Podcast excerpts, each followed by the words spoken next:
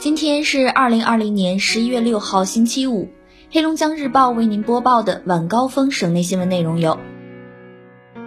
据新华社十一月三号消息，中共中央关于制定国民经济和社会发展第十四个五年规划和二零三五年远景目标的建议，于十月二十九号由十九届五中全会通过。建议表示，将健全多层次社会保障体系，实现基本养老保险全国统筹，实施渐进式延迟法定退休年龄。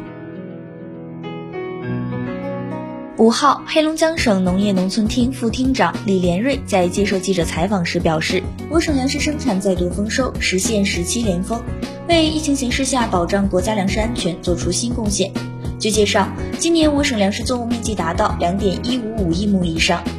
比上年增加七十八万亩，主要粮食农作物实现全程机械化，粮种覆盖率百分之百，先进技术推广面积两亿亩以上，实现粮食作物全覆盖。昨日，国家队正式出手高值医用耗材领域，心脏支架由于临床用量大、价格高，成为首批国家集中带量采购的耗材品种。首次国家组织高值医用耗材冠脉支架集中带量采购，已于十一月五号在天津产生拟中选结果。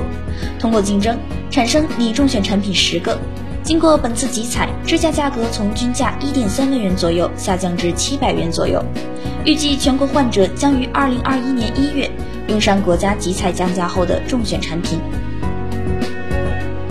十一月五号，市场监管总局规范促销行为。公布规范促销行为暂行规定，其中规定，经营者折价减价，应当标明或者通过其他方便消费者认知的方式表明折价减价的基准。通过积分、礼券、兑换券、代金券等折抵价款的，应当以显著方式标明或者通过店堂告示等方式公开折价计算的具体办法。为制止餐饮浪费行为，培养节约习惯。我省出台例行勤俭节约、制止餐饮浪费行为行动方案，制定省直机关带头制止餐饮浪费行为的具体措施，将例行勤俭节约、制止餐饮浪费纳入年度企业党建责任制考核指标体系。根据国家发改委消息，新一轮成品油调价窗口已于十月五号二十四时开启。本次油价调整具体情况如下：汽油每吨下调一百六十元。柴油每吨下调一百五十元，全国平均来看，九十二号汽油每升下调零点一三元，九十五号汽油每升下调零点一三元，零号柴油每升下调零点一三元。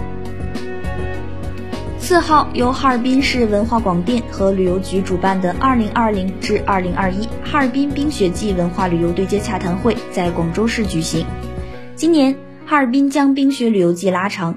时间从今年十一月持续至明年四月，将用六大板块、两百余项活动及优惠政策，打造全国冰雪旅游首选目的地，充分展现哈尔滨独特的冰雪魅力，为游客到哈尔滨旅游提供更多新的玩法和多元选择。据悉，按照哈尔滨市重污染天气应急预案的要求，哈尔滨市政府重污染天气应急指挥部启动重污染天气应急响应。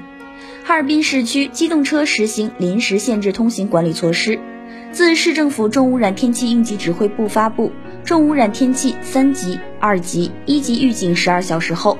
启动相应级别的车辆限行措施。预警升级、降级或解除时，及时启动或撤销相应级别的车辆限行措施。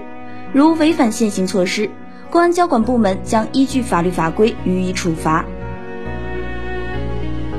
中央气象台提醒，一股冷空气正影响北方。今明两天，长江中下游以北大部分地区气温将下降四到六摄氏度。